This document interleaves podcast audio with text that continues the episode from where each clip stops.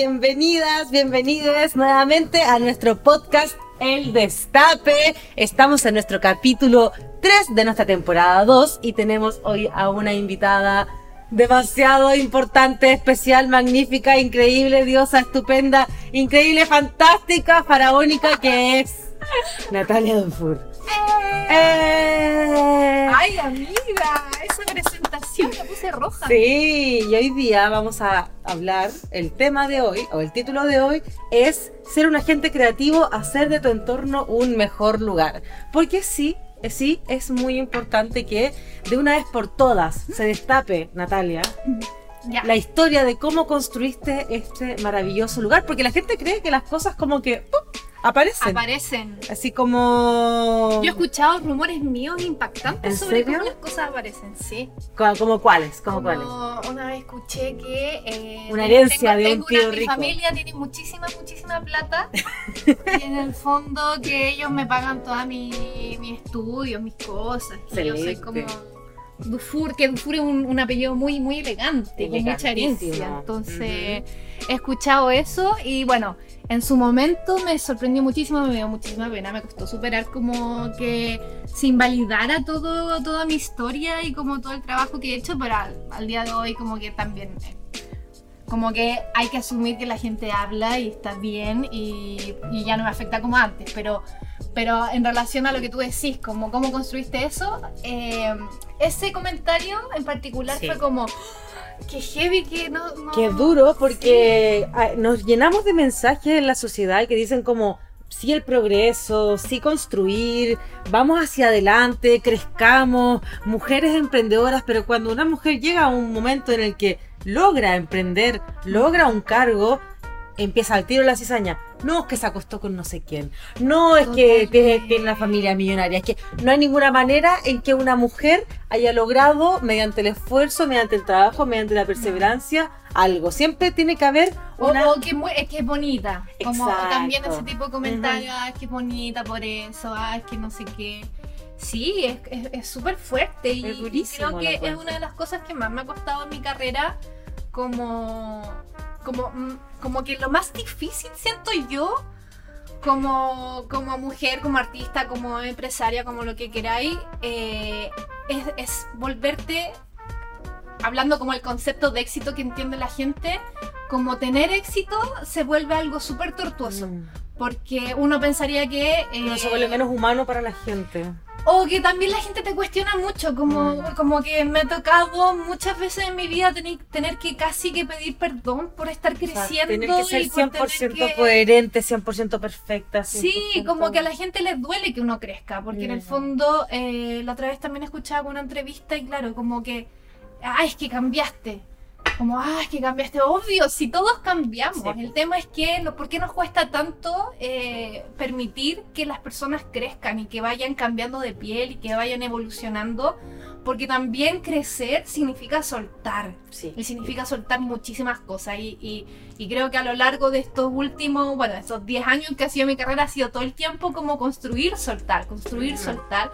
Y ir conociéndome también como en esas facetas, como qué es lo que realmente quiero decir qué es lo que quiero enseñar, qué es lo que quiero que sea mi escuela, como que son, son tantos cuestionamientos que van cambiando y se van, se van transformando también en algo que eh, también se construye como en otro ser. Como que yo hoy día, si pienso en la escuela, pienso en la escuela como un, como un ser, es como mi guagua, ¿cachai? Pero también tiene una identidad propia, hay un equipo de personas que también le está poniendo su sello como, y eso es muy heavy porque también estoy en ese, o viviendo o, ya como en ese luto de que de que no soy solo yo, sino que, tiene años y está carreteando solo. Piensa solito también, y que también hay gente que está ahí como eh, respondiendo o craneando y creando, y eso me llena de emoción, pero al mismo tiempo en algún punto fue como mi, identidad, ¿cachai? Como esto soy yo, y ahora tengo que ir soltando ciertas cosas.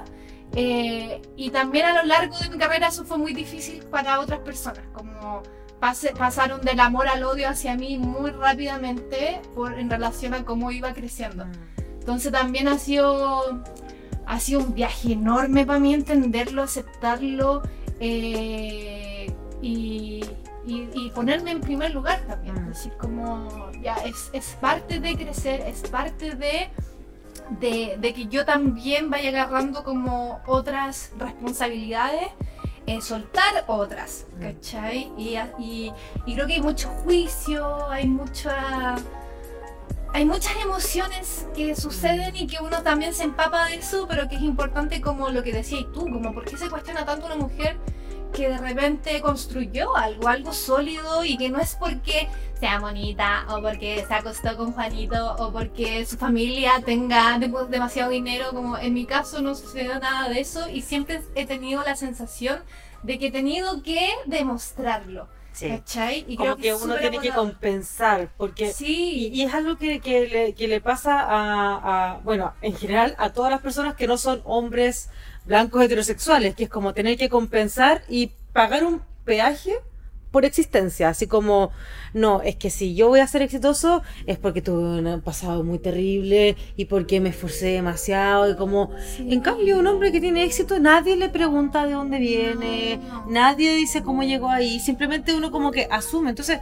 es, es- es impactante eso, como darnos cuenta, y somos nosotras las mismas personas también, porque nosotros somos la sociedad, quienes generamos también eso- esos juicios y quienes como que perpetuamos esa, esa, esos cagüines que, Sí. que son muy... Incluso si, si tu familia hubiese tenido plata. Uf, qué O sea, hermoso, imagínate. Imagínate, si tu familia hubiese sido millonaria, Natalia, tú podrías haberte agarrado esa plata y haberte... multiplicarla. No, y podrías haberte ido a magia, viajar sí, por el mundo y, precioso. Y callampa las mujeres, y, pero incluso si, si hubieras sido millonaria Hubiese por hecho lo último- mismo. y por último hubierais como hecho algo que es un bien para la sociedad. Claro. ¿Cachai? Quizás no Como- me hubiese demorado 10 años en, en Ah, claro, construirlo, claro. obviamente. Pero, pero al mismo tiempo, eh, eso que tú decís, como, como ese peaje que hay que Mm. pagarle a la sociedad, creo que también genera un condicionamiento en uno. Como que yo siempre, el éxito que he tenido, o como cada paso en mi carrera que ha sido reconocido,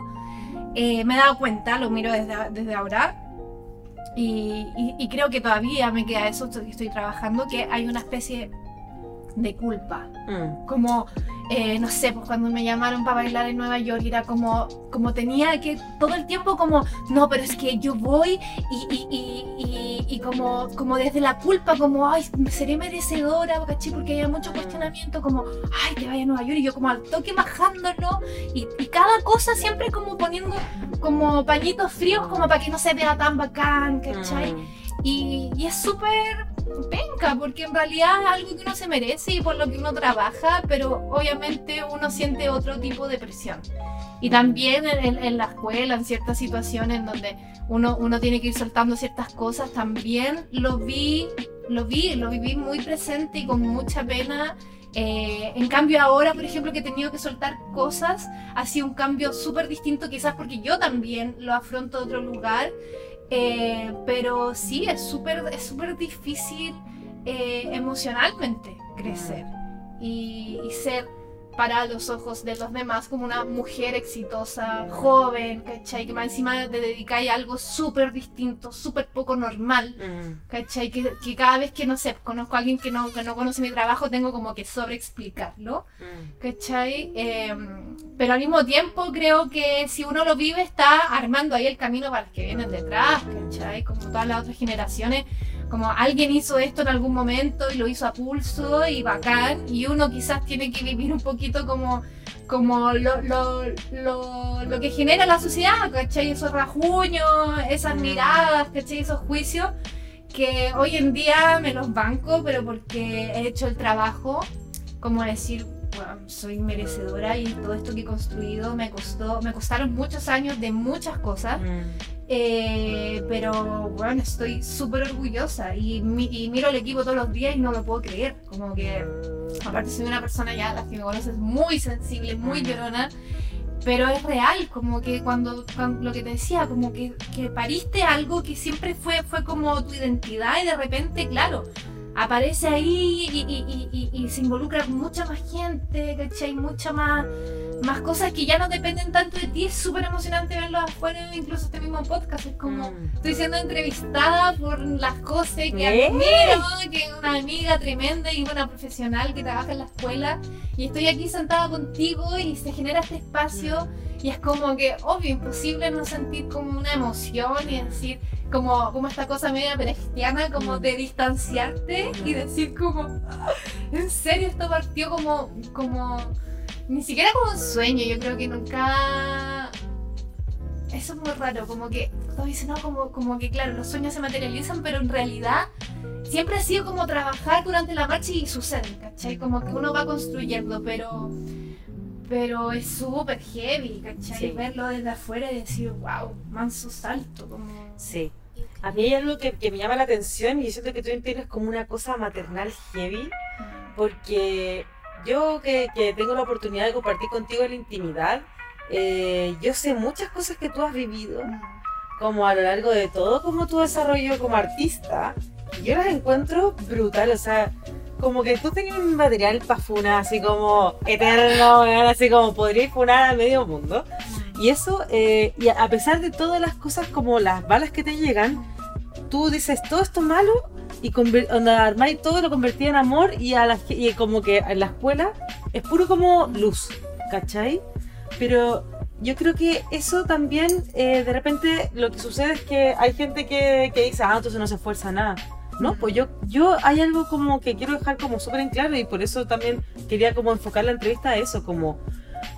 Y aquí era la pregunta. Si Natalia hubiera, le hubieran hecho un corte, una herida, Mm. y hubiera sangrado, y esa sangre, de esa sangre hubiera nacido la escuela, ¿cuál es esa herida? ¡Oh! ¡Ya, José! ¿Qué onda? Ay, eh... Uf, yo creo que que sí, la- o sea, la escuela es, es toda mi herida, como biográfica. Eh, ay, ¿cómo, ¿Cómo hablar de esto sin llorar? Que paja llorar todos los días en la cama. No, ya voy a, voy a tratar de, estar. Ya. Eh, yo creo que mi, mi dolor más grande en la vida ha sido un dolor físico como mi imagen como, como mujer, ¿cachai? Como mi cuerpo femenino. Eh, ese ha sido el dolor más grande y que, y que me ha eh, restado muchos años de vida y de disfrute. Porque desde muy, muy, muy chica eh, tuve esta cosa, esta relación con mi cuerpo muy desde el odio, ¿cachai? Como muy aprendido y uno, y uno de repente puede decir como, como, claro, la televisión, la publicidad, y obvio que sí, pero partió mucho antes, partió de comentarios de, de mismos familiares, ¿cachai? Esta cosa como de eh, la cultura de las dietas que tienen las mismas tías, abuelas, ¿cachai? Que te traspasan a ti. Y, y siempre tuve como, como una patita más corta en ese sentido, ¿cachai? Y incluso, bueno, yo desde muy chica fui muy tímida, tenía, tenía ya como una, una timidez con quien, con quien soy, ¿cachai? Me costaba Mm. hablar, me costaba como estar presente en los lugares. Y creo que gracias a mi, a mi, a mi mamá, que me puso en muchos talleres de teatro, pintura, danza, eh, que yo fui como paralelamente a mi vida social, que era como muy reservada, muy tímida, fui desarrollando como esta manera de expresarme como un alter ego súper potente, ¿cachai? Como que yo siento que solamente en el escenario podía bailar, podía cantar, podía estar presente, Mm. pero en mi día a día, aparte que estuve en nueve colegios, entonces siempre, eh, nunca pertenecí, ¿cachai? Nunca pertenecí. Y creo que ese nunca pertenecer se vio reflejado en todas las áreas de mi vida. Nunca pertenecí a ninguna casa, porque me cambié 20 de casa, a ningún colegio. Eh, incluso cuando estudié teatro, nunca pertenecí, ¿cachai? Como después cuando, me, cuando seguí como bailando paralelamente mientras estaba en teatro, nunca pertenecía a la danza, porque también me veía, no tenía un cuerpo de bailarina tradicional. Entonces siempre fue como que de alguna manera yo trataba de encajar, pero eh, no encajaba, ¿cachai?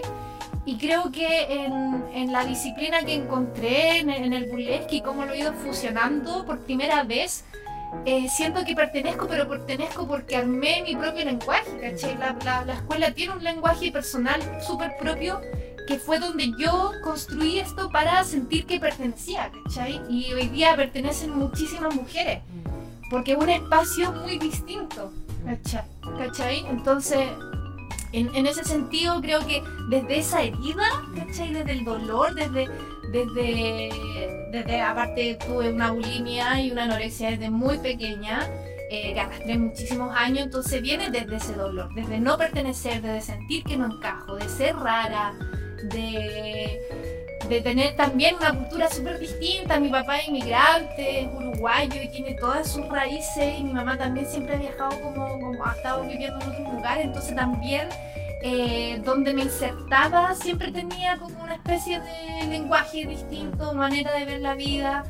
Y, y, creo que desde ese dolor, como de no sentir que pertenezco, y al mismo tiempo ese dolor, claro, como que siempre lo tomé desde el amor, porque mm, creo que uno de mis valores más grandes es la empatía. Mm. Y creo que eh, en esa empatía es donde se construyó la escuela, ¿cachai? Mm. Como donde donde yo siempre me pongo en el peor escenario y en el autoestima. Siempre soy como, una vez una chica me dijo en Instagram, como, eres como la superhéroe de la autoestima. Como que siempre estoy como, em, como pensando en la autoestima de los demás, como si dijo, si no dijo, ¿cachai? Porque yo estuve muy herida. Y obviamente uno construye su propia biografía, ¿cachai? No, no podéis como hacer un castillo en el aire, como, ¿qué fue lo que más me dolió de mí? Que yo tenía una autoestima de mierda, o sea, yo yo no me quería, yo no me gustaba, yo me tapaba, no sé, pues, habían 40 grados y yo estaba con un polerón capucha y como escondida bajo un árbol, a ese nivel, ¿cachai? A hoy en día como invitar a las mujeres a que se reconozcan y que trabajen con su sensualidad, eso ha sido un trabajo larguísimo, pero propio, personal, ¿cachai? Y de, y de hecho, desde que me subí la primera vez al escenario, lo hice con un miedo horrible de como de no poder mirarme al espejo, pero claro, como tengo esta cosa en el ADN de subirme al escenario y ser yo, ¿cachai? Era como una especie de terapia de shock. Entonces me bajaba y después me veía y decía, wow, si esa soy yo, puedo construir también esa, mm. esa Natalia también en mi vida, ¿cachai? Mm. Y esa Natalia que se subía a los escenarios fue la que le enseñó a la Natalia a que es bonita, a que merece ser amada, a que merece eh, desarrollar su sensualidad, que es algo que a mí la sensualidad me obsesiona, me mata la belleza de las cosas, como que todo eso está mi pasión, ¿cachai? Pero se lo tuvo que enseñar el alter ego a la humana, por así decirlo. Y creo que es lo que se trabaja en las clases, ¿cachai? Agarramos el alter ego, agarramos diosa, agarramos diva, ¿cachai? Y que esa mujer, ese alter ego, nos enseña a nosotras, como claro, si te podéis mover así, podéis trabajar esa actitud, podéis ir al trabajo y sentirte diosa, en tus relaciones podéis tener ese nivel de seguridad y empoderamiento. Entonces toda la metodología de la escuela fue creada en base como nuestro alter ego, como nuestra energía escénica poderosa y ultra eh, extra cotidiana nos puede enseñar a nosotras cómo movilizar nuestra corporalidad, nuestra autoestima mm. en el mundo real. Mm. ¿Cachai? Por eso los cursos se llaman de tal manera, por eso, pero es algo que yo hice en mí misma, ¿cachai? Y que no fue pensado. O sea, yo entré a un, programa de televisión full con la bulimia así, pero mal. y constantemente en el programa me decían como que tenía que bajar, que no sé qué, que la cuestión. Eh, y aún así, la que se subía al escenario era la persona que se sentía más hermosa, poderosa, impactante. Pero me quedaba, me bajaba del escenario y lloraba porque decía, ¡ay, qué hice! Y después decía, no, pues si sentí esa, esa emoción y ese empoderamiento es porque está en mí. Mm. No se lo roba a nadie, está dentro de mí. ¿Cómo hago para que eso esté en mi vida constantemente, no solo en el escenario? Mm. ¿Cachai? Justamente esa herida. Eh, y eso me, llama mucho la atención porque muchas veces las personas dicen como, puta, no encajo, no encajo y lo intentan, lo intentan, lo intentan. Y tú lo que haces es decir como, ya, no encajo, voy a hacer algo mío. Y ese voy a hacer algo mío es dificilísimo, porque eso es enfrentarte directo con el fracaso, porque como es algo que no, no existía mm. y no estaba hecho, mm. había que generar los márgenes, había que generar como los valores y con eso te encontrás todo el rato con, con problemas, con... o sea, ¿cómo fue, ¿cómo fue empezar a hacer clase? ¿Cómo fue todo ese proceso? Uy, como que... Onda, año por año, si pudiera ir como... No, a ver, eh, yo creo que al principio, bueno, yo salí del programa y... Y fue demasiada la exposición. Yo como que quedé súper como... afligida para cagar. Y ya me había ido vivir con mi mejor amigo bailarín, Gonzalito, por ahí. Que nos un besito hermoso. Eh, y, y, claro, salí del programa y quedé como en la nada y con mucha como. como. ay, como trauma con esta cosa de la exposición, caché la tele. Entonces lo primero que hice fue buscar pega en Kitsania. Ay, Kitsania, donde me pagaban un moco, no me alcanzaba ni para la VIP. Entonces yo, donde tú vivías en Santa Lucía, iba a escuela militar en bici a las 7 de la mañana y estaba hasta las 7 de la tarde. Y aparte, eh, esa fue la primera pega que hice por el programa y fue súper heavy porque mi jefa y eh, ella veía el programa y le encantaba y qué sé yo, y ella me, me como que de alguna manera me discriminaba, ¿cachai? Porque me decía, pero ¿por qué estáis acá? Si acabáis de salir del programa, ¿por qué estáis? Y yo así como, bueno, por favor, déjame trabajar acá, onda, yo quería hacer un corpóreo. Quería hacer un corpóreo y cantarle cumpleaños feliz a los niños y que nadie me viera la cara y como decir, bueno, quiero descansar de, mm. ¿cachai? Pero ella nos tanto en ese tiempo como es que tú no deberías estar acá, es que no sé qué, es que tú eres muy sensual, que no sé qué.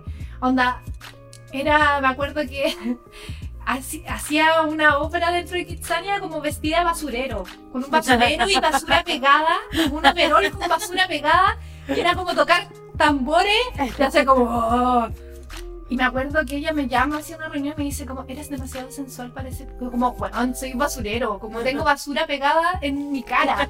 Y como, no, es que éramos... Entonces viví como ese hostigamiento de que eres muy sensual, solo porque estaba, como había salido en un programa y qué sé yo. Y ahí fue como mi entrada al mundo laboral, como fuera de lo que yo hacía. Y sufrí muchísimo, sufría muchísimo, me acuerdo que llegaba reventada. Y el Gonzalo, mi mejor amigo, gracias a él todo esto, porque él me decía, me decía, Tefa, o sea, bueno, mis amigos me dicen Tefa. Eh, me decía, Tefa, weón, haz clases de burlesque, como eso es lo mejor que así, como... Y yo me daba un miedo, te juro, y decía, no, weón, ¿cómo voy a hacer clase? Como no... Como yo todavía estoy viviendo como todos estos issues con la, con, con la disciplina, pero claro, era tan mal lo que lo pasaba, como que en el fondo la decisión de hacer fue súper como de sobrevivencia, mm. ¿cachai? Como, porque yo quedé como, oh, como un poco hipersensible con, con todo esto. Y a raíz de que el Gonzalo me decía, pero es que, dale, dale, dale, ya, abro mi primer curso, lo abrí en una sala en, en Salvador. Y claro, como yo ya tenía hartas seguidoras, ¿cachai? Abrí y inmediatamente tuve, no sé, 15 alumnos, que ya era un montón, primera clase. Y mientras lo hacía, fue súper genio, creo que nunca he dicho esto, mientras lo hacía, eh, creo que todos esos rollos que yo tenía con mi cuerpo, ¿cachai? De mirarme al espejo, qué sé yo, se volvió como algo súper escénico. Mm. Como que yo me sentía cuando estaba en el escenario, ¿cachai? Porque todo mi foco estaba en hacerla sentir a ellas. Entonces yo me daba cuenta que yo tenía que romper el hielo. Mm. ¿Cachai? Por ejemplo, no sé, pues hacía una clase como eh, con pezonera. Y a mí me cargaba ocupar pezonera y decía, hoy la exposición máxima. Pero al mismo tiempo, si yo me las ponía y jugaba con ellas, ellas inmediatamente se relajaban y querían hacerlo y se sentían diosa. Mm. Entonces fue como algo súper simbiótico. Mm. Yo aprendía de ellas, ¿cachai? Como desde este rol de maestra finalmente pero ella me entregaba muchísimo más, ¿cachai? Me hacían desbloquear y fue como, se volvió súper adictivo porque al mismo tiempo veía todas mis inseguridades y todos mis rollos en toda mi alumna, desde la más chica hasta la más grande. Y decía como, en verdad tengo una herramienta súper poderosa que no, no debo decir que lo, tengo, que lo tenía súper solucionado en ese tema, en ese tiempo, pero al mismo tiempo lo solucionaba mientras lo hacía, ¿cachai? Era como, como si yo puedo entregarles a ellas el placer de disfrutarse, tengo que obligarme a mí a hacerlo. ¿Cachai? Entonces se volvió como un entrenamiento para mí Mm. súper heavy y al mismo tiempo ellas como que se sentían muy acompañadas, se sentían preciosas, ¿cachai? Se atrevían a hacer cosas que quizás nunca, bueno, socialmente imposible, ¿cachai? Si ya es imposible ahora, imagínate hace 10 años atrás. Y entonces de ahí eh, fui como yo, como yo conociéndome, eh, yo hacía clases hace mucho tiempo, pero de teatro y de tea- danza teatro, pero el burlesque es súper distinto porque tiene que ver con el cuerpo, ¿cachai? Con el cuerpo, con la sexualidad, con el erotismo, con la sensualidad, que no lo trabajáis tanto en, en, lo- en las otras disciplinas. Entonces de ahí, claro, después hice eh, clase en Estación Central y me acuerdo que, claro, las salas que yo tenía no tenían ni parlante, entonces agarraba una mochila como de estas de, de acampar, metía unos parlantes, iba a Estación Central, después Providencia, para allá, para acá, eh, con, la, con el bolso lleno de guantes y cosas, ¿cachai? Y, y claro, no me alcanzaba para vivir, tenía que hacer como muchas clases como para pagar el- la, la pieza que arrendaba ahí con, con Gonzalo. Pero finalmente aprendía tanto, yo me ponía en un lugar súper extremo, ¿cachai? Pensando en una persona que tiene una autoestima muy dañado, ¿cachai? Que, que, que tuvo muchos problemas con la alimentación y con la propia percepción corporal. eh, era como lo más difícil que podía dedicarme. De hecho, me acuerdo una bruja una vez me dijo, eres como Batman. Y le dije, ¿por qué? Me dice, porque Batman eh, le da miedo a los murciélagos. ¿Cachai? Como su fobia son los murciélagos Claro. y al mismo tiempo se disfraza de murciélago para hacer el bien. ¿Cachai? Y claro, a mí eso me hizo muchísimo sentido. Digo, bueno, lo que más me cuesta en la vida es enfrentarme a mi cuerpo. En la vida. O sea, es lo, lo más heavy para mí. Y al mismo tiempo es lo que más hago porque eso me sana y sano a muchísimas mujeres. ¿Cachai? Y a raíz de eso, claro, fui armando, empecé a hacer clases en muchos lugares, muchas clases gratis, muchos shows por pizza, ¿cachai? Pero como así fui construyendo, haciendo mis, mis vestuarios de la nada. eh, y así, muchos años, y era muy difícil porque, claro, la ola del feminismo llegó recién y me, y me ayudó. Pero antes era como, ah, la maraca, ¿cachai? Como, ah, esta weona. Eh, y, mi, y mi mismo círculo de actores, ¿cachai? Mis compañeros de teatro. Algo parecido le pasó a la Peggy Cordero, que también era actriz como de Claro. universidad, que cuando bailó en el Bim Bam Boom, también era como, ay, cómo se meta el Bim Bam Boom, esto en los 70. Lo mismo contigo, como, o una actriz, no, pero cómo está haciendo eso, cómo se están pelotando, así como... como- Al final es el, el conservadurismo al que tenemos como sociedad se instala en todas las disciplinas, e incluso en las disciplinas que suponen que son más liberales como Uy, las artes el teatro, lo más machista que hay. Como También, está lleno de directores asquerosos también y me pasó muchísimas veces, ¿cachai? Como, pero, pero también no solo por yo dedicarme a esto, sino que, por ejemplo, claro, yo estaba, no sé, pues, en, una obra de teatro y te escribía un director y te voy a hacer un casting y en el fondo lo único que quería era comerte Mm. y te citan una audición que es falsa y eso lo vivía mucho antes de, ¿cachai? de, de como dedicarme de lleno a esto. Entonces realmente ese nivel de abuso y de machismo está en el arte, está instaura- instaurado y obviamente, claro, cuando trabajáis con la sensualidad y cuando eres súper empoderada, es peor, es peor. De hecho yo siempre digo como, ¿qué, qué onda la fuerza que tuve para soportar tanto, tanto, tanto, todos esos años que eran los más críticos? Eh, incluso con, con algunas parejas también que no lo entendían o que me hacían sentir mal por eso, ¿cachai? Y digo como, bueno, le di, le di, le di, le di, porque quizás si hubiese abandonado y hubiese dicho, en verdad no puedo con esto, es demasiada la carga emocional, no existiría la escuela, Mm. ¿cachai? Pero de algún lugar, yo creo que de las mismas alumnas, como verlas a ellas, porque en cada, en cada alumna yo sentía que algo se sanaba en mí también, cuando se sanaban ellas yo decía, bueno, eso es, ¿cachai? Como yo me pude sanar con esta como metodología extraña, como del alter ego, y, ¿cachai? Y cada vez que veía a las alumnas realizarse, verse increíbles, era como, bueno, por mí y por todas mis compañeras. Por mí por todas mis compañeras, por mi mamá, por mi abuela, por las que vienen, ¿cachai? Como es algo muchísimo más grande que, obviamente, si lo miráis de afuera y no lo entendí, está bien. Pero el trabajo que hacemos acá es una revolución, pero así... O sea, las mujeres hemos estado constantemente toda nuestra vida, nuestro cuerpo les pertenece a cualquier persona menos a nosotros. Mm. ¿Cachai?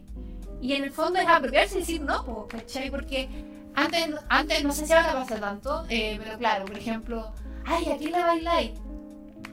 Como que si bailamos, le bailamos a alguien. Como que es impensado que uno se baile a sí mismo. No y- siempre está a disposición de, del del otro, ¿cachai? Y, y- y luchar contra ese estigma como te vestí y te ves mina, ay, ¿a quién voy a ver? Como, bueno, me siento mina, ¿cachai? Como me puedo vestir como para mí, ¿cachai? Si te querés vestir para alguien hermoso también, pero nue- nuestro cuerpo nos pertenece y lo que hagamos con él y cómo lo exploremos o lo potenciamos, siempre va a partir desde que somos seres humanos, ¿cachai? Porque en el gimnasio a nadie le dicen como, ay, ¿para quién estáis entrenando? A un Mm. weón. ¿Cachai? En cambio, las minas siempre tenéis que completarla con una persona El traje. ¿Cachai? Y el traje. Entonces, un poco eh, es- es súper agotador, pero al mismo tiempo ahora di- digo, ya, para acá, como menos mal, aguanté todo eso, pero. Pero que fue difícil, que me sentí juzgada y que, como tú decís, por el mismo medio que se supone que es súper como abierto. Eh, yo, por ejemplo, nunca me he sentido como reconocida por Mm. mi propio medio. Mm. ¿cachai? Me he sentido reconocida por las entrevistas que me han hecho en el diario, en las revistas, como afuera, cuando me invitan a otros festivales, pero acá como desde, como ni siquiera está como eh, reconocido como una disciplina ni desde la danza ni del Lo que teatro. pasa es que el cabaret y el burlesque y todas esas cosas siempre han sido disidente. parte de la disidencia. Sí. Como de las disidencias como ar- eh, de las artes escénicas, por así decirlo. Entonces, incluso eh, los libros de historia de, de las No artes escénicas no existen. poco, nada, es súper difícil de investigar. Pero porque también, ¿quién escribe la historia? Los hombres. Los hombres. Entonces todo, todo lo que está escrito por los hombres, la, la, la- la pega que ha hecho, como la disciplina, el género en sí, no existe. No he podido encontrar información y es algo que es muy antiguo y que obviamente ahora eh, lo que hacemos nosotros acá en la escuela es súper fusión y tiene una metodología propia, pero viene de, de una raíz súper grande que no está escrita. Y ahí te cuestionáis como, entonces ¿quién escribe la historia del arte? ¿Cachai? Súper, súper triste. Pero al mismo tiempo ahora la estamos escribiendo con nuestro propio puño, ¿cachai? Y estamos Sí. reconociendo y la escuela ha hecho un- una pega enorme junto a ti de reconocer a todas esas mujeres que, Claro. que han inspirado y No, que y, y- y también, bueno, hay, hay gente que hay gente que ha registrado, pero en el fondo, dentro de, de las cosas oficiales, es difícil encontrar esa información. no hay un libro, por ejemplo, que reúna Exacto, todo. Exacto. Entonces, pero creo que eso, eso es es súper relevante porque, insisto, muchas veces las cosas se ven como color de rosa y, y es porque tú eres muy como protectora de que ojalá recibamos solamente lo bueno y tú eres la que procesa Oh, lo malo. sí. ¿Cachai? Y, y eso lo encuentro heavy porque mm, nosotros como personas que estamos en- como viéndote en, en las redes, en la escuela y todo, eh, también tenemos que hacer la pega de, de tener como pensamiento crítico en el sentido como de decir, esta es una persona, es un humano, que es como cuando la gente, no sé, eh, empieza a sentirse más cliente que como parte de una comunidad. Claro. Y en, e- y en ese cliente, o sea, está bien que uno paga un servicio y todo, eh, pero de repente, no sé, po, cuando llegan a ti te exigen cosas personales, ¿cachai? Como por, por ser una figura pública o por Mm. tener una empresa. O, y eso yo creo que Sí. es, es bastante preocupante y dañino porque tenemos que entender que las, las cosas son complejas y Mm. tienen contrastes y, y tienen sus procesos y tienen su- sus modos de producción que tienen sus altos y bajos y Sí, y, y- y bueno, nunca lo había visto así como lo decís tú, pero en realidad creo que tengo una capacidad bastante grande como para convertir el odio en amor. mm, ¿Cachai? Porque no es que no lo reciba, ¿cachai? No es que no, no me dé cuenta de las cosas que se hablan, ¿cachai? Pero también cuido, amo tanto lo que tengo y me pego sus lloradas, mucho, como que me afecta, obviamente. Y hace poco también recibí un mensaje eh, de una chica como, como tratándome pésimo, como, ¿por qué todavía no tienen clases presenciales? Encuentro que es eh, como una falta de respeto para todas las que queremos clase. Y yo así como pensaba como no, no tienen idea todos los créditos que hemos pedido, todo, como todo el trabajo que venimos haciendo detrás, como de, de esfuerzo, ¿cachai? Como, porque eso uno no lo cuenta, Mm. ¿cachai? Y, y, y- y prefiero, porque, porque también, claro, todo se ve color, color de rosa y uno, y uno, y uno obviamente, claro, las redes también sirven para mostrar como una pincelada, pero por detrás, o sea, yo Mucho trabajo. muchísimo trabajo y, y, y muchísimos fracasos también, ¿cachai? Como la cantidad de cosas que, que, que no funcionan o por las que uno invierte energía, tiempo, lucas y que nunca se ven porque no funcionaron o porque lo perdimos o, o etcétera. Eh, uno no está constantemente diciendo eso porque también eh, o, o los comentarios que le llegan y no sé, pues uno se pone a llorar y bueno, tengo el Thomas ahí como y lo conversamos y qué sé yo y, y lo trabajo, es porque justamente este es el espacio seguro. Mm. ¿Cachai? Como Sí. no voy a volver una hater diciendo, ay, me copian mis coreografías. Mm. Ay, como todas las escuelas, yo invento esto y así, ¿cachai? Como, obvio, lo siento, me pasa, lo veo, pero ¿qué hago con eso? ¿Cachai? Como también ahí uno se va construyendo esa, esa capita, ¿cierto? Que fortalece, pero de que uno no lo viva, uno lo vive y es agotador y uno está ahí dando cara constantemente, pero, pero para mí es mucho más... eh, lo valoro mucho más también en otros artistas. El otro día seguía una chica que, que hace belly dance en Egipto, que es chilena. Y como que le mandó un mensaje hermoso, así como, ay, me encanta, qué rico que estés triunfando afuera, porque como que también me veo representada, ¿cachai? Sé lo difícil que es como hacer su nombre y como ser reconocida. Claro, y después subió unos mensajes como tirándole hate a otras escuelas y otras chicas que le copiaban todo. Y como que me y dije, ay, no, ¿por qué? Mm. ¿Cachai? Porque en el fondo ahí es como donde, donde al hate, al, odio le dais protagonismo, ¿cachai? Entonces yo me quedo con eso y ahora cada vez que pienso en ella, pienso en esa rabia que ella tiene y que yo también la sentido, pero ¿cómo la transformáis? Porque Mm. finalmente uno nunca tiene que dejar de pensar que uno sigue siendo un referente. Mm. Todos somos referentes para alguien, ¿cachai? Algunos en mayor o menor medida, pero ¿qué le queréis decir a esas personas? ¿cachai? Yo prefiero quedarme constantemente con, con lo rico del trabajo que hacemos y con los mensajes hermosos que recibo, porque de mil mensajes recibo uno, Mm. dos, ¿cachai? Obviamente eso- esos dos son los que te quedan aquí, no voy como tragar, ¿cachai? Pero, pero, pero y esos mil Mm. ¿Cachai? Entonces yo creo que ahí está la pega y, y, lo, y lo estoy trabajando siempre. No es como que, ah, me da lo mismo, no me da lo mismo. eh, pero ¿qué quiero comunicar también? Mm. Y la escuela es un espacio de luz porque siempre está enfocado en el amor y no en el odio. ¿Cachai? Y tratamos de, todas las personas que trabajamos acá, tratamos de dar lo mejor para nosotros porque sabemos que impactamos directamente en la autoestima. Mm. Y es lo más frágil, ¿cachai? Tú puedes con una frase cagarle la vida a una persona. Y a mí me pasó a los nueve años, ¿cachai? Mm. Y eso desencadenó una cantidad de problemas, ¿cachai? Como dismorfia, etcétera. Una frase, ¿cachai? Que quizás esa persona se le olvidó, de, como, ¿cachai? Pero uno ahora tiene esa capacidad, o también tratamos de educar desde lo importante que es como que las cosas se hagan desde el amor, ¿cachai? Eh, y creo que en ese sentido el equipo estamos haciendo un muy buen trabajo, pero de que, de que no, es, no es fácil, no es fácil, ¿cachai? Pero ahí está, po. Y también lo que tú decís, como que de afuera se ve, ah, qué fácil es la vida, y no, no es fácil, ¿cachai?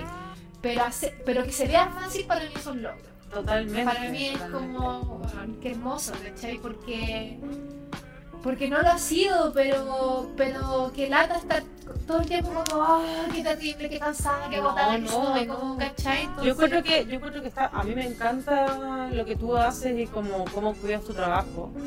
Eh, pero a mí, a mí me gusta como estos espacios también de destape Sí, en el que sí. es como, vamos a hablar de cómo es el proceso realmente. obvio. ¿Cachai? Me Para- encanta que exista porque tampoco tengo tantas oportunidades como para, oh, Ah, claro, hablar de estas otras cosas que, que están ahí.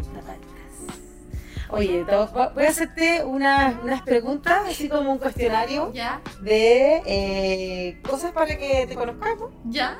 ¡Ay, qué entretenido! Que probablemente ya muchas personas te han hecho esta pregunta en No sé, Instagram, no sé. pero, pero no importa, como que A ver. alguna cosa. Ya. Natalia, ¿eres eh, un animal nocturno o animal diurno? Diurno. Completamente. Sí. Pareciera que fuera nocturna, pero yo. Diurna. ¿Diurna? Mientras, mientras más crezco, más diurna. Mira. ¿A qué hora te despiertas? Eh, hoy día a las 7. Siete aproximadamente. Sí. Y sin alarma. Qué atroz. Hoy día podría haber dormido un poquito más y a las 7 está así. Yo igual, te entiendo. Estupenda. Ahí haciendo aseo. Esperando que todos se despertaran. ¿Cuál es tu animal favorito que no sea perro o gato? ¿Pero puede ser felino? ¡Ay, no, el perezoso! ¿El perezoso? ¿Por qué? Porque es ridículo, con esas garras y con cara de felicidad lo amo. Me encantaría No. cuando mirar a uno de los ojos y decirle, Juan, te amo. ¿Eh? Sí, perezoso, Max. ¿Perezoso? Sí. ¿Garabato favorito? ¿O garabatos? Eh, Conche tu madre. Sí. Es como, ah, es como medio ronco, conche Sí. tu madre. O me chupa un huevo. Cuando lo chupa digo, como que me libera una mochila, me chupa un huevo. Me chupo un huevo. Y lo digo en las clases porque encuentro que es como, chúpense un huevo. Sí, hermoso. Tu frase típica. Ah, mi frase típica. eh, No sé si mi frase que digo mucho, pero una frase que me identifica y que es desde el amor. Como Ah, desde el amor. Como cuando pienso, cuando voy a decir algo que no estoy segura de decirlo, como esta frase viene desde el amor o desde el odio. Hay una frase tuya que me gusta mucho. ¿Cuál? Que es cuando le dice a alguien, te estáis pasando. Ah, sí. Te, te estáis pasando. Eso me gusta mucho porque Pasando. Porque igual es una, es como, es, es- es linda, porque aparte que es chistosa, igual es como bacán porque es como una persona que tiene muy claro su límite. Mm. Como, te estás pasando. Onda. Pero se lo, a todos se lo digo mucho de guapo. Como, ay, te te pasa. No, pero. Pero, Pero también, claro, te estoy pasando. pero creo que no es una frase muy común y me gusta porque la puedo usar como joteo, como advertencia, Sí, como reto, claro. Pero siempre queda como cute. Como pero que aquí queda cute, Sí. ¿cachai? Como. Qué observadora, amiga. La verdad. Ni yo hubiese dicho Em, personaje ficticio que más te inspira. Ficticio. Ya dijiste uno hace poco. Pero no pudiste decirlo. ¿Cuál dije? Dijiste Batman. Ah, pero es que. Personaje ficticio que más. Me... Ay, Betty Boo. Betty Boo. Me, me, me inspiró mucho en ella para la interpretación de mi show. ¿En serio? Como, y de hecho, mi maquillaje, como resaltar los ojos y todo me encanta. Siento que ese es el acting. Mm. Tengo un número como inspirado en ella, pero así de la de los globos. No sé si lo he visto en vivo. Pero es como mi inspiración máxima de acting, cute, pin-up, eh, mágico, la amo. Y como su movimiento y esta cosa como entre demasiado sensual, pero al mismo tiempo demasiado tierna. Para mí es como el ingrediente exacto de lo que tiene que tener mi, mi número en vivo, ¿cachai? Algunos de, de mis números. Hermoso. Eh, persona real que más te inspira. Persona real. O que más te ha inspirado. Eh... Uf, bueno, mucha gente me inspira, pero así como performáticamente, ¿qué onda me doy ánimo? Como una Beyoncé. Onda, ver, ver sus conciertos me dan mucha vida y el nivel de profesionalismo y como disciplina, sus documentales, como que yo digo, "Weón, no soy nada. Y me da mucha fuerza, mucha, mucha vida. Esa mujer la encuentro de otro planeta. Es casi que ficticio. Mujer ficticia. Casi. Está ahí. Porque está libre de ser la La diosa. encuentro brígida. Eh, ¿Qué música escuchabas cuando eras adolescente? Onda, tienes tu MP3. Tienes tu MP3. Evanescence. Tengo como Next. Evanescence. Evangelio. Pero yo era fanática, la nada. Sentía un amor medio lésbico incluso igual. Yo fui al concierto de Evanescence a los 12. En el Times. Yo fui como a los yo fui más grande, como a los 16, una wea así, a los 15. Sí, porque tenemos Ay. que Ah, pero entonces fue más niño. Fue más niño. Weón, Evanescence, eh, eh, de hecho me gusta, es como su voz y toda su No, onda es súper gótica y súper clásica. Y ella no puede más. Chao. Emily. Mi hijita rica, Sí. ¿Qué más? ¿Qué más? Usted, eh, siguiente. Ah, Entonces, siguiente. Eh, eh, Lucibel. Lucy. Lucibel, pero me, pero me, me- hay, hay una canción que me pone horny. Matas, de Lucibel. Wow. Lucibel me encanta. Me encanta, de hecho me gustaría hacer como su chain dance con una de Lucibel. Mira. Sí. Ya, next. Eh, los tres. ¿Los tres? Mm. Oh, me gusta. También hay varias canciones que me gustaría. Lucy, Psycho. Psycho. Falta el componente como música chilena. Música chilena rockera. Sí. Sí. Yo creo que sí, ese era mi mood. Eso, Stereo, Ah. Gustavo Cerati. Sí, era muy poco urbana. No, es Era sí. muy clásica. Creo sí, que era muy rockera. así. Sí. Mira, me Mira. gusta, me gusta. Dibujo animado favorito de la infancia. Eh, Rocco. Rocco, la vida moderna de Rocco. de Rocco, porque era muy bizarro. Sí. muy freak. Eh, ahí está como. Como es ese amigo que era como entre una vaca. ¿o qué Eh, era? ah, sí.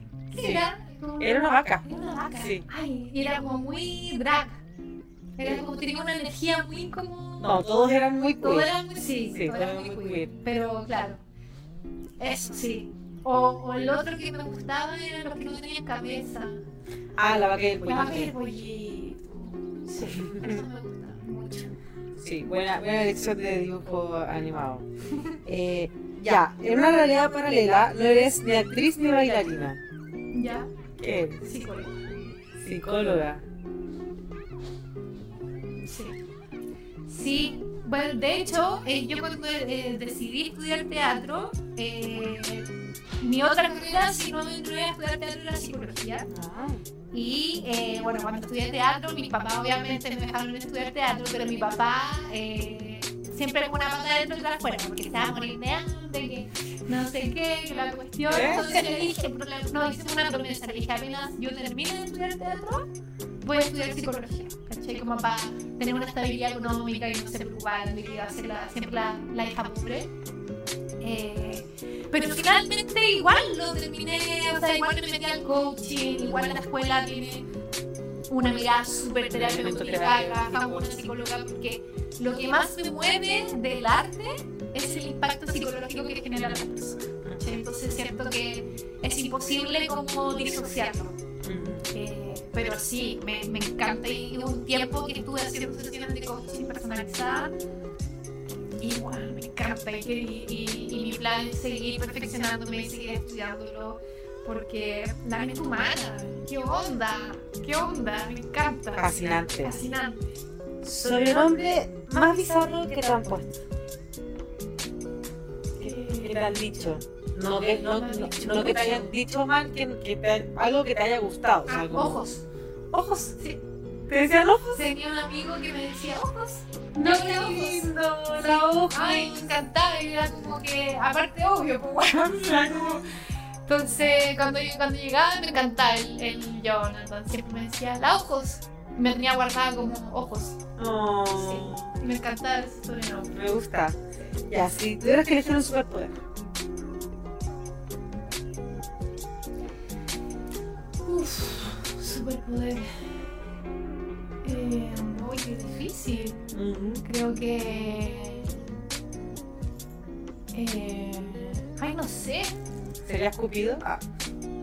Pero para como para que la gente sienta amor así. Ay, eso me gustaría. Ah. Sí, como- Igual te veo, igual te veo. Porque está como a ser invisible, pero que pasa a ser invisible, hay cosas que no quiero ver. Como. Algo más como ir a un lugar muy caro, muy fancy, como hacerte la larga y desaparecer. Como que. Pero solo lo haría para eso. Y claro, como tener, tener la capacidad de convertir en amor situaciones. Mm, Eh, sí, yo creo que eso está muy bonito. Escupida. Sí. Hay una idea para febrero. ¡Ah! ¡Ay! Sí. Ya. Em, Entonces, amiga, eh, vamos, estamos ya llegando a las partes finales de la, de la entrevista. la entrevista. Em, y ahora quiero volver al título del podcast, que es ser un agente creativo, Mm, hacer tu entorno un mejor lugar. mm, Porque como tú dices, tenemos muchas opciones cuando algo nos duele, mm. ¿ya? Y parte como del proceso de resiliencia es como yo puedo de esto que me duele eh, ayudar a otras personas para que no les duela. ¿Qué significa para ti ser un agente creativo? Eh, ¿Y cómo pueden las personas serlo en su realidad? yo creo que eh, te lo puedo responder con una pregunta que me hago a mí misma constantemente. Eh, creo que yo siempre me pregunto como ¿quién, quién necesitaba yo a los 14 años? que fue como mi época así muy oscura en mi vida. Como yo quiero ser ese referente que yo no tuve cuando todo estaba mal. ¿cachai? Como eh, quiero ser esa persona que yo hubiese podido ver y decir, ah, eso se puede lograr. ujú, ¿cachai? O hay otra mirada de verlo, ¿cachai? Como quiero ser esa persona que le faltó a mi yo pequeña. ¿cachai? Y en base a eso es como me construyo también, ¿cachai? Ujú. Como, como de repente estar tomando muchas decisiones y de repente hacer una pausa y decir como, ¿soy esa persona que necesité? ¿cachai? O como, neces o no sé, a proyectos, cosas que suceden, como preguntármelo como, ¿esto va a ayudar a que yo sea esa persona? ¿cachai?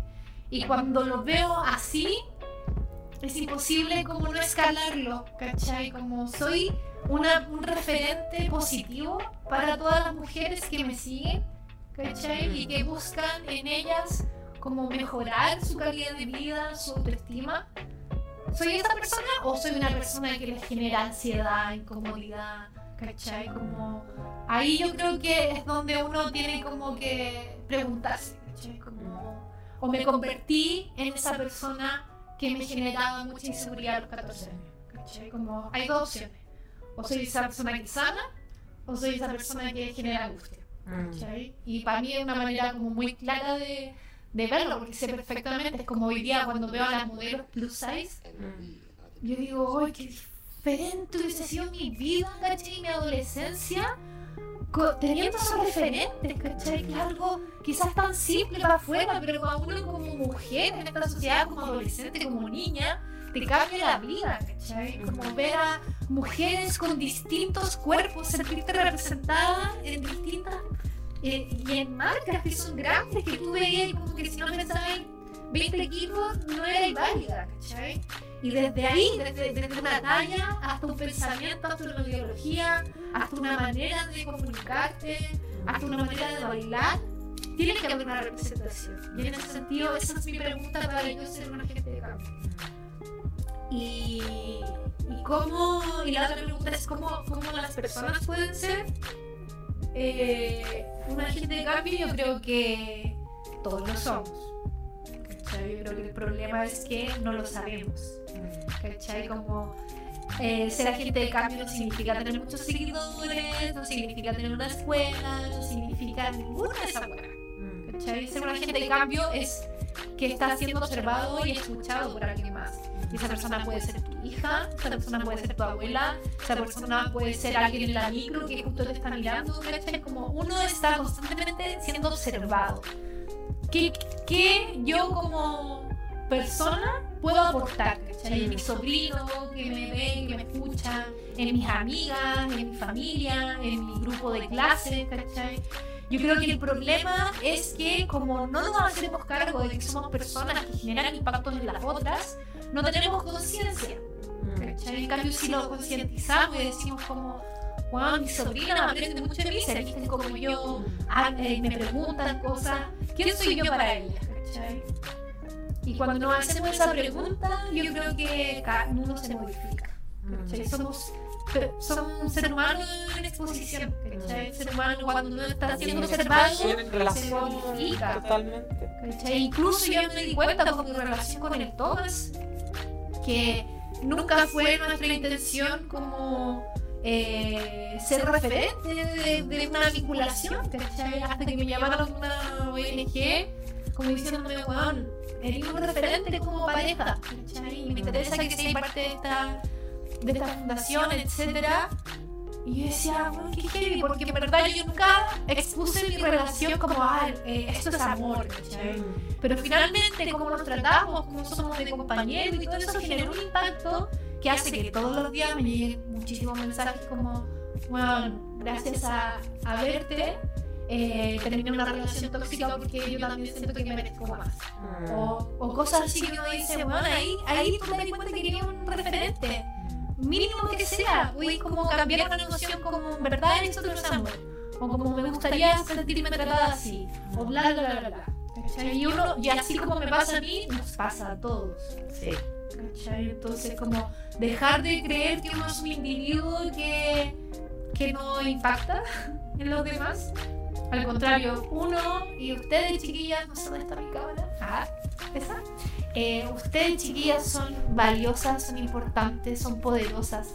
Y cada acción que hagan, o como, o lo más importante, eh, cómo se hablen ustedes mismas, tanto como en pensamientos como cuando uno lo dice.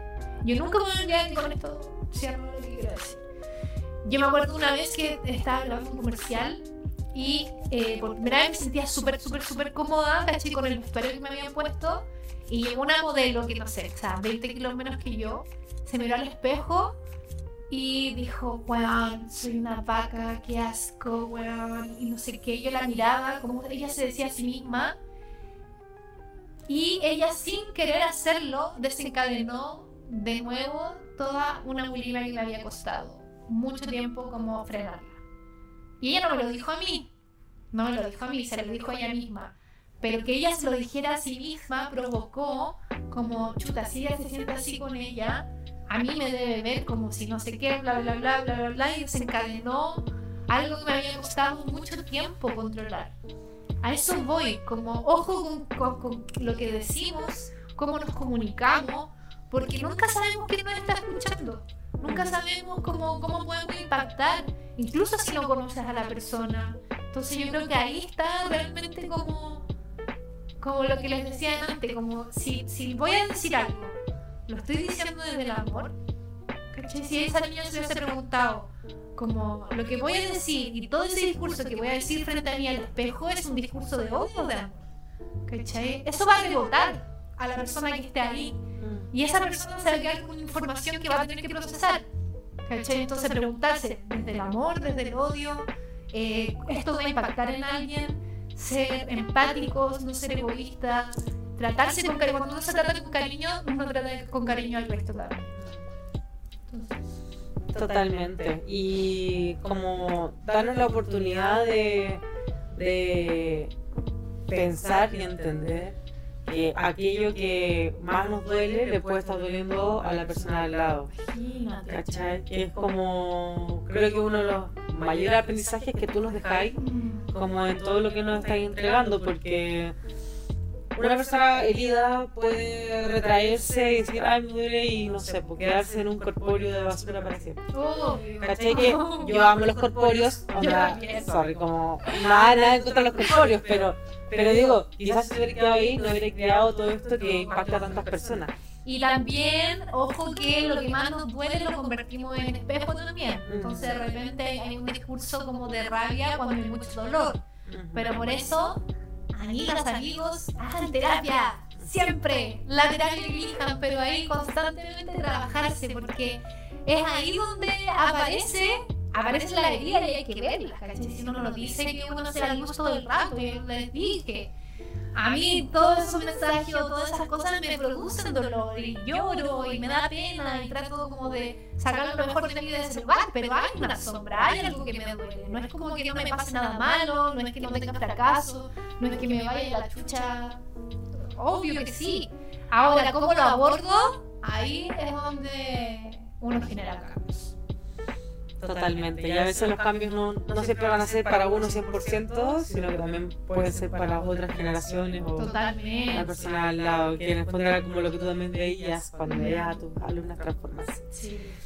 Eso, te quiero dar muchas las gracias por esta entrevista, fue hermosa, por abrirte, por haber creado este lugar maravilloso, por dejarnos ser parte de, de- de tu vida y, y nada, como por ser tan abierta y tan fuerte, porque eres como el vivo, la viva muestra, ejemplo de que la vulnerabilidad nos hace más fuertes más potentes y que cuando simplemente compartimos, cuando cuando damos el paso, rompemos la inercia y sentimos el vértigo de hacer algo que nos duele pero que también nos importa, eh, conectamos con otras personas y generamos comunidades y generamos nuevos espacios y generamos nuevas formas y generamos sociedad.